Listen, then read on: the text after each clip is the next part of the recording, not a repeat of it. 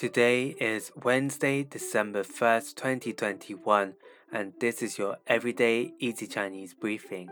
大家好，我是林老师, and in under 5 minutes every weekday, you'll learn a new word and how to use this word correctly in phrases and sentences. Today's word of the day is xiang, xiang, which means fragrant. Let's practice by making different words phrases and sentences with 香.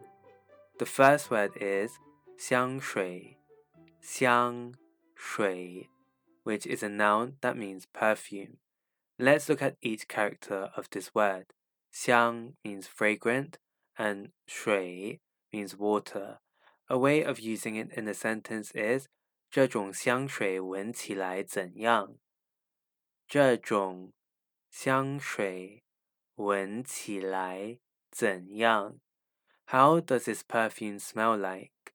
Another word we can create with 香 is 香港,香港. This means Hong Kong.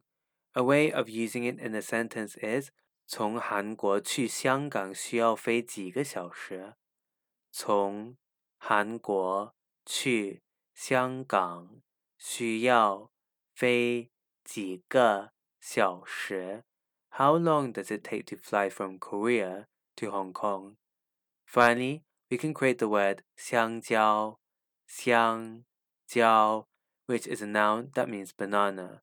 A way of using it in a sentence is 香蕉不贵,香蕉不贵. Bananas are not expensive.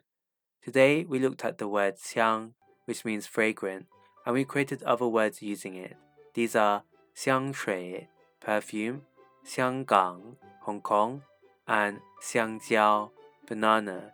To see this podcast transcript, please head over to the forum section of our website www.everydayeasychinese.com where you can find even more free Chinese language resources. See you again soon for more practice.